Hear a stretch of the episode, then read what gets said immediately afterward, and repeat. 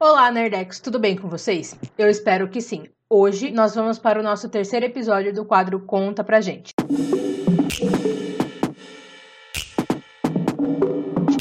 Mas, antes de qualquer coisa, você já se inscreveu no canal e ativou o sininho para receber as nossas notificações? Assim você sempre fica por dentro dos episódios novos que a gente for lançando do quadro. No vídeo de hoje, nós vamos conversar com um ator que está no meio artístico desde os 10 anos, divide a mesma paixão que eu por Harry Potter e é conhecido por seu nome artístico em todos os lugares. Você já sabe quem é? Bom, para vocês que tentaram adivinhar, está aqui Bruno Boer, né? Conhecido artisticamente como Bruno Boer. Na verdade, eu descobri recentemente que ele se chamava Vitor Bruno. Eu fiquei tipo, ué, como assim Vitor Bruno? Não, gente, é Bruno Boer, gente, não, não, não é Vitor Bruno.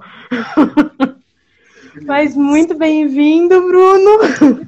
Obrigado, meu amor, obrigado. Eu quero agradecer por você estar aqui, é muito importante para mim e para todos do Nerd Recomenda você estar aqui. Então, é, se quiser fazer uma breve apresentação de você. Ok, ok, vamos lá, muito rápido. Bom, meu nome é Victor Bruno, ou então Bruno Boer, e eu estou aqui falando isso, acho que abertamente pela primeira vez, porque na maioria das vezes as pessoas me, que me conhecem não sabem. Eu tenho 27 anos, eu moro em Niterói, no Rio de Janeiro, mas eu sou nascido em São Paulo. E faço teatro desde que me entendo por gente, sou ator desde os 10 anos de idade, ou seja, já tem 17 anos que eu faço teatro, que eu trabalho com isso, eu tenho 14 anos. É, já fiz de tudo, fiz televisão, fiz é, um pouquinho de cinema, fiz muito teatro infantil e trabalho majoritariamente com teatro musical. E foi assim que eu conheci a Carol. E então conta pra gente, já que a sua carreira teve início lá com uns 10 anos, é, como surgiu essa vontade de atuar e se você se inspirou em algum personagem de filme, de série, é, de teatro, algum diretor ou alguém que tenha te inspirado, ou simplesmente você acordou certo dia, linda, bela, e falou: sou, a, vou ser ator. Não, foi mais ou menos assim. É, olhando agora, e, e, é muito engraçado. Depois que você cresce, você olha para trás, você começa a identificar alguns pontos em que isso já pulsava, né? A arte ou, ou atuar já pulsava de certa forma. Não foi assim de uma hora para outra, não. É, ou melhor, tecnicamente foi, mas não foi. Por quê? Eu comecei, eu comecei a fazer teatro dentro do colégio por conta de uma professora minha. Simplesmente uma professora, é, ela era professora de artes e eu tinha que fazer. É, eu ia ter que escolher um, um, uma, uma aula extracurricular e eu tinha karatê, lá, lá, lá, e tinha teatro também. E eu não me identificava com absolutamente nenhuma das outras, eu não ia fazer futsal, eu não ia fazer karatê, eu já, eu já tinha feito karatê, mas queria ir embora disso, falar, chega, pelo amor de Deus.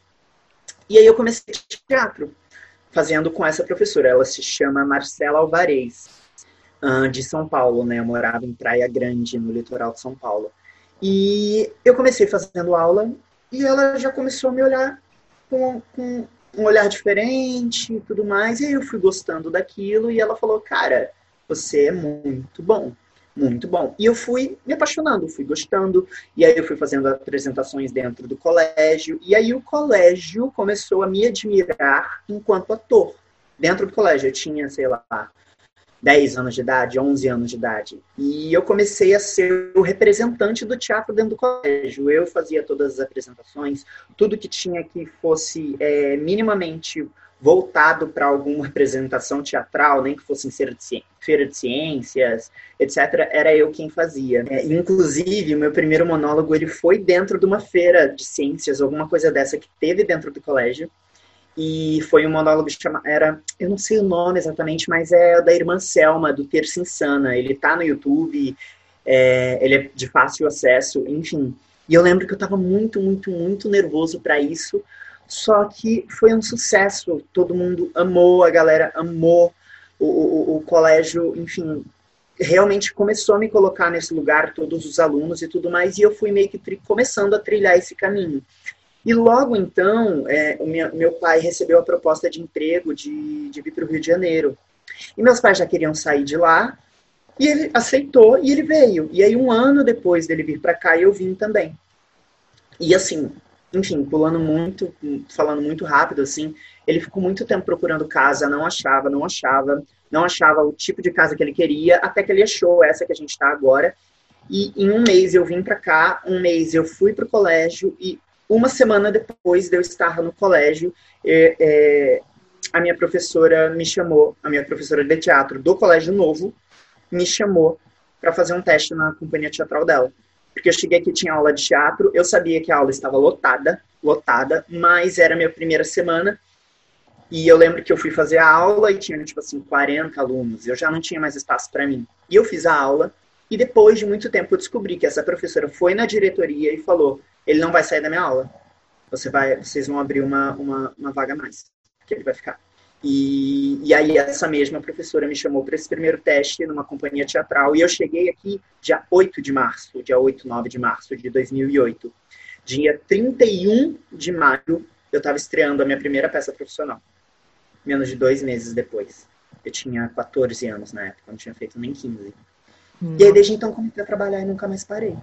Foi assim, foi, foi, sabe, as coisas foram acontecendo, acontecendo, e aí eu entrei de lá do colégio, eu já conheci uma outra companhia teatral, e aí eu comecei a fazer um curso de teatro musical dentro dessa companhia teatral. Ou melhor, eu comecei a fazer um curso de teatro musical e depois eu entrei nessa companhia, que se chama justamente é, a companhia teatral é, Marcelo Caridade. Enfim, eu não sei qual é o nome específico, porque, enfim, mas é do Marcelo Caridade, de qualquer forma, que é aqui de Niterói também.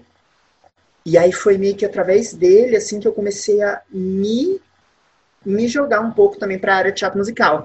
E eu fiz meu primeiro meu primeiro espetáculo de teatro musical foi com ele, foi a ópera do Malandro que eu fiz a Geni. Você fez parte do elenco do musical 70 Década do Divino Maravilhoso, que é um, o doc musical. Mas a gente pode ver que você é bem novo quanto à idade, né? E é. Hum.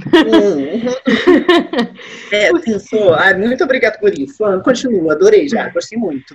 O que te motivou para participar do, do musical dos 70? Porque logo, logo vejo que você não estava nascido em 70, né? Não, não estava, não estava. então, assim, o que te motivou a participar do, do da como é que fala? Como é que chama? Das audições e da produção. É, e eu queria que você contasse pra gente como foi essa vivência, porque você é, contracenou com as frenéticas e com a Baby do Brasil. Então, eu fui ver esse espetáculo três vezes e foi incrível. Então, eu queria que você contasse pra gente é, o primeiro que te motivou, né, a estar nesse espetáculo e é, como foi essa vivência com esses com essas quatro pessoas, né, das frenéticas e a Baby do Brasil. É, então, e a motivação mesmo foi emprego. Foi assim, preciso de emprego, preciso de dinheiro, preciso estar empregado. Essa, é, essa foi a minha motivação. Hum. Mas, além disso, uma coisa que eu também faço sempre, e não é, não é sendo clichêzinho, não é sendo chato, não. É, quando eu não me identifico com o espetáculo, ou quando eu acho que eu não vou estar que aquilo não é para mim, ou então que eu não combino com aquilo, ou sei lá, eu não vou fazer opção. Às vezes eu nem mando, assim.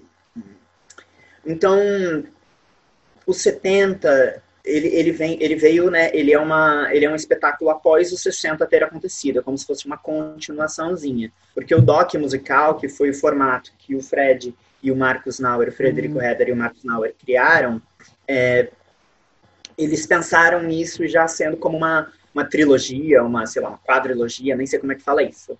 Enfim, mas continuando, sabe? Tendo continuações. Eles fizeram 60. Eu lembro que o 60 fui fazer o teste. Eu não passei da primeira fase, eu cantei e fui cortado. É... Simplesmente porque eles acharam que eu não tinha muito perfil e eles queriam uma galera que, que passasse um ar mais velho, já com mais, né? E, e a audição dos 60 foi, sei lá, quatro anos atrás, talvez. Então, realmente, eu era bem mais novo. E aí, nos 70, os 70 ele já começa a entrar numa, numa, numa era mais de diversidade, numa era mais. É, onde as lutas começam a se aflorar mais, sabe? A luta das mulheres, é, né? Enfim, a, a, a, o próprio, essa coisa da, da, da, do, da sexualidade começa a ficar melhor desenhada no meio das artes e tudo mais. Eles começam a abordar isso com uma, com uma forma, de uma forma maior.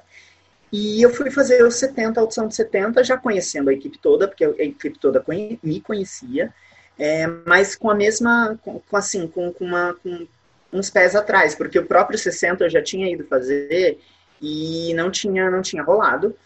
E eu falei, cara, e, e tinha sido chamado para os 60 e o Marcos já tinha me, me falado, ah, eu queria muito você no elenco, o próprio o criador, sabe? Ele falou para mim isso na época. E aí eu peguei e fui fazer os 70, mas já com os pés atrás e acabou rolando.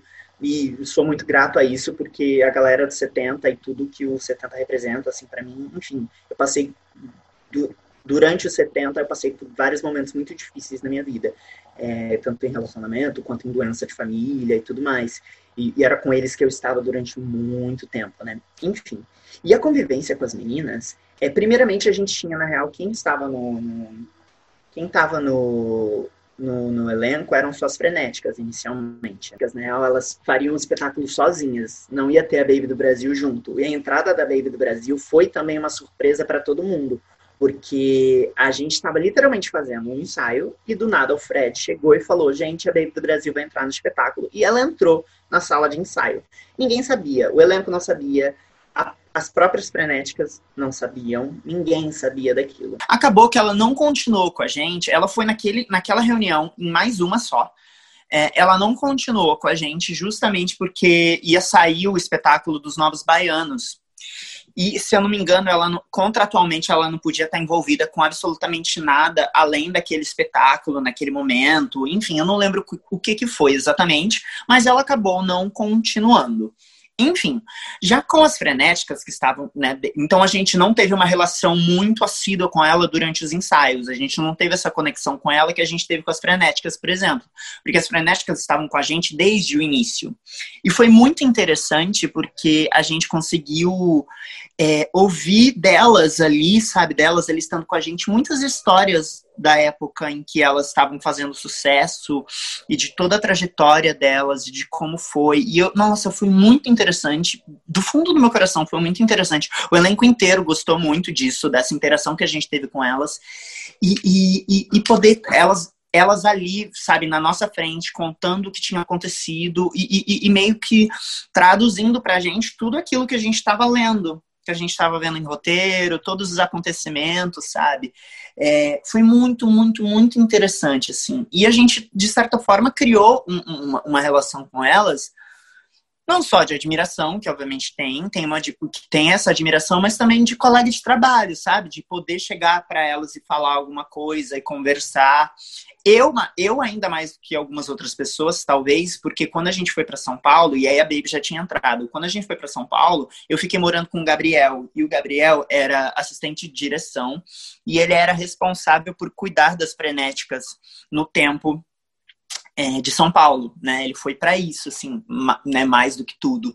Então ele levava elas pro hotel, ele trazia elas do hotel, ele levava para almoçar, ele fazia isso, fazia aquilo. E muitas das vezes eu voltava ou ia junto com ele, né, pro teatro. Então às vezes eu até tinha que sair um pouco mais cedo porque ele tinha que pegar elas e tudo mais.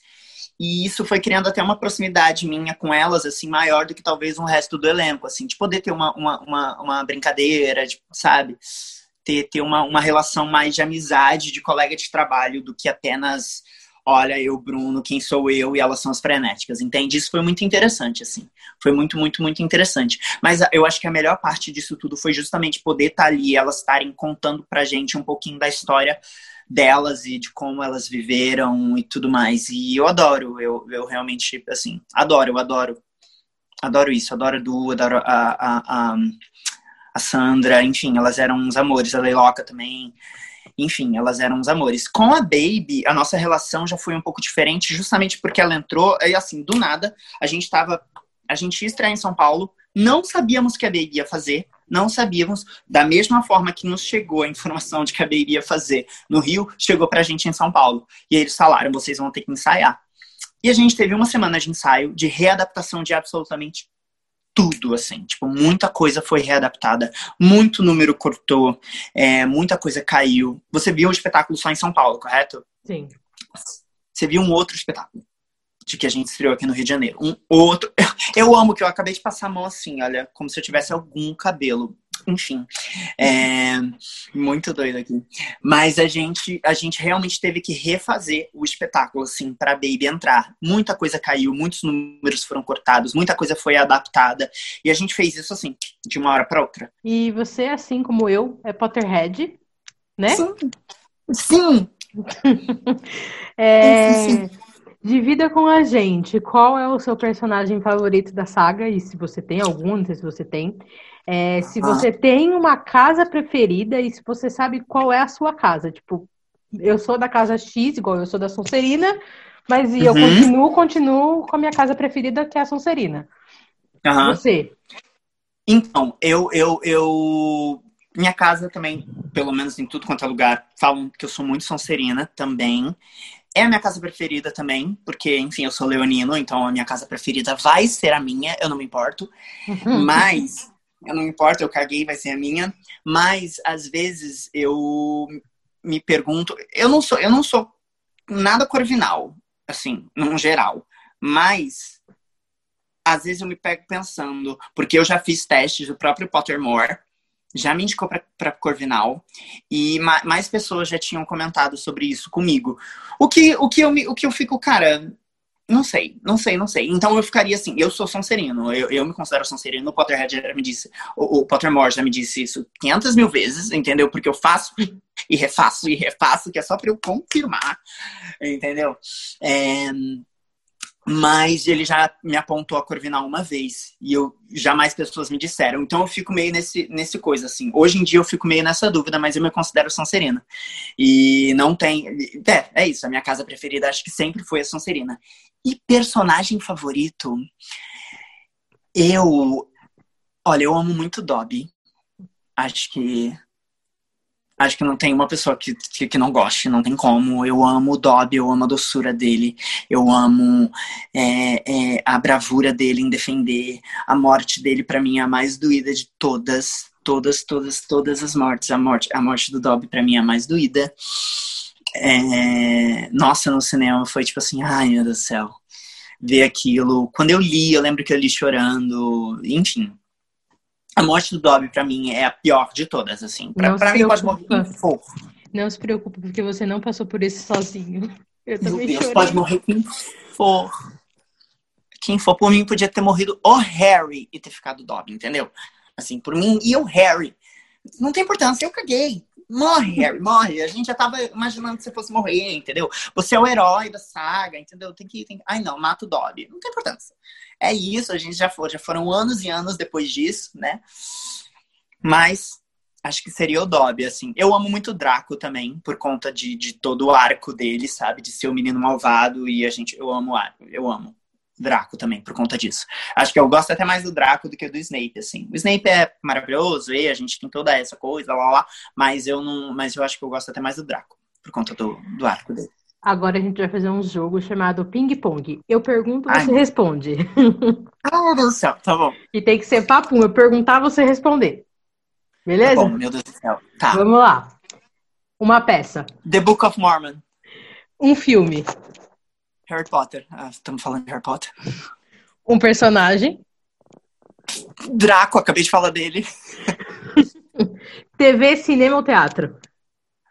Uh, teatro um filme da franquia Harry Potter? Hum, uh, o, o, segundo, Câmara Secreta. É isso. Passou no teste. É isso. Eu passei no teste, eu fui aprovada. Fui aprovada, fiquei nervoso. Primeiramente, eu queria agradecer novamente você, né? Infelizmente, nossa entrevista já acabou. Hum. Passou muito rápido e eu tô muito feliz de estar aqui com você. É, gostaria de pedir para a galera que está assistindo não se, não se esquecer de curtir, compartilhar, se inscrever no canal, ativar o sininho para receber as notificações. A, todas as redes sociais do Nerd Recomenda e do Bruno vão estar aparecendo aqui na tela para vocês. Não se esqueçam de ir até o blog do Nerd Recomenda. Lá a gente está lançando muitas informações e notícias, que também vai estar aqui na descrição e aparecendo aqui na tela. E eu queria pedir para você deixar um recado para quem está assistindo a gente. Um recado? É, assim, que você usa como inspiração para você, para sua vida e enfim. Tá. É... Acho que talvez então possa ser meio clichê. Enfim, é, falar só para as pessoas, na real. Uh, eu tô falando isso agora me baseando por mim, tá? Por isso mesmo. não sei. A gente está num momento muito difícil, né, da pandemia e tudo mais, e isso faz a gente ter que lidar com muita coisa dentro da gente. E, e, e muita coisa volta, seja boa, seja ruim, lembrança, sentimento, é, dúvida, oh meu Deus do céu, todas as ansiedades possíveis, todas as incertezas possíveis aparecem. E isso acontece comigo diariamente, enfim. E eu queria falar só para as pessoas, talvez se isso estiver acontecendo com alguém, se a pessoa achar que está sozinha ou que está passando por aquilo sozinho, sozinha, só falar que que não tá, que acho que no momento agora gente tá todo mundo meio assim, meio na dúvida, meio, meio desesperado, meio sem saber o que fazer, principalmente a gente da área de teatro, de artes no geral, enfim, e falar para as pessoas se abrirem com pessoas próximas, tentarem, porque às vezes a gente acaba achando que a gente tá, tá sozinho e não tá, entende? E a pessoa do nosso lado tá passando pela mesma coisa, só que com, com, com talvez com situações diferentes, mas mesmo que as situações sejam diferentes, o sentimento dentro da gente é o mesmo. A ansiedade é a mesma, a forma que a gente vê aquilo, de certa forma, é a mesma, a, o reflexo que aquilo tem dentro da gente é o mesmo, mesmo que sejam situações e mundos completamente diferentes. Então, e também pra gente ter calma, assim, tô falando isso para é o que eu uso, né, o TikTok, eu tô falando isso para você, mas ao mesmo tempo é uma forma de falar para mim, sabe? É uma, uma via de mão dupla. Enfim, só para isso, assim, basicamente isso. Só porque tá sendo um momento difícil e eu sei que muita gente já tá até acostumada com esse momento, como eu estou, mas eu sei que talvez muita gente esteja passando por tudo isso, por essas incertezas, enfim, principalmente da galera da arte. Então é isso, assim, se abram, procurem um amigo, uma amiga, porque a gente acha que a gente tá sozinho, passando pelas coisas, mas não tá. É só isso. Então tá bom. Muito obrigada. Beijo, pessoal. Beijo, meu amor. Não se esqueçam aí de, de curtir, compartilhar, fazer todos os trâmites para não ficar perdendo nenhum conteúdo, tá bom? Beijinhos e tchau, tchau, gente. Beijo, beijo, meu amor. Beijo, muito obrigado, viu? Beijo, sucesso pra você.